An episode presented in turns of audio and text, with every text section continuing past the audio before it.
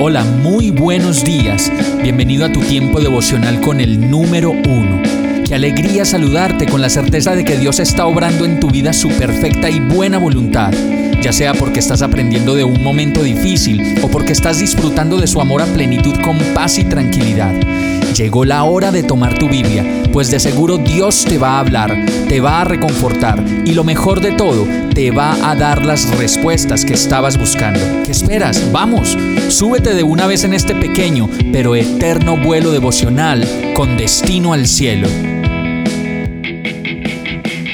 Y el mensaje de hoy se llama apatía. Lucas 21:34 dice, tengan cuidado, no sea que se les endurezca el corazón por el vicio, la embriaguez y las preocupaciones de esta vida. De otra manera, aquel día caerá de improviso sobre ustedes. En esta época es muy fácil hablar de la empatía y de las maneras como podemos agradarle a los demás y hacer muchas cosas para que nos acepten. Pero en medio de la empatía, para parecer empáticos, resultamos haciendo muchas cosas que en realidad en vez de mostrar empatía, lo que hacen es demostrar que no nos importa esa persona como tal, sino solo su aprobación, la aprobación de lo que hacemos o de lo que somos. Por eso este verso dice, tengan cuidado, no sea que se les endurezca el corazón por el vicio, la embriaguez y las preocupaciones de esta vida.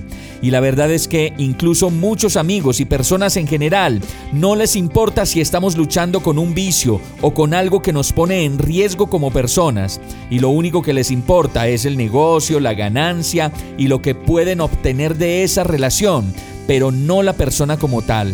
Aquí aparece la apatía, camuflada de interés cuánto vales, pero de nada más.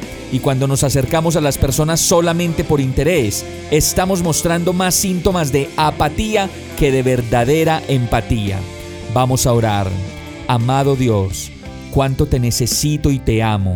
Solo tú sabes cuánto me cuesta ser empático y también sabes que la mayoría del tiempo, con la mayoría de las personas, siento más apatía que empatía. Ayúdame Señor a tratar a las personas realmente por lo que son y no por ningún interés en particular. Enséñame Señor, solo tú lo puedes hacer y todo esto te lo pido en el nombre de Jesús. Amén.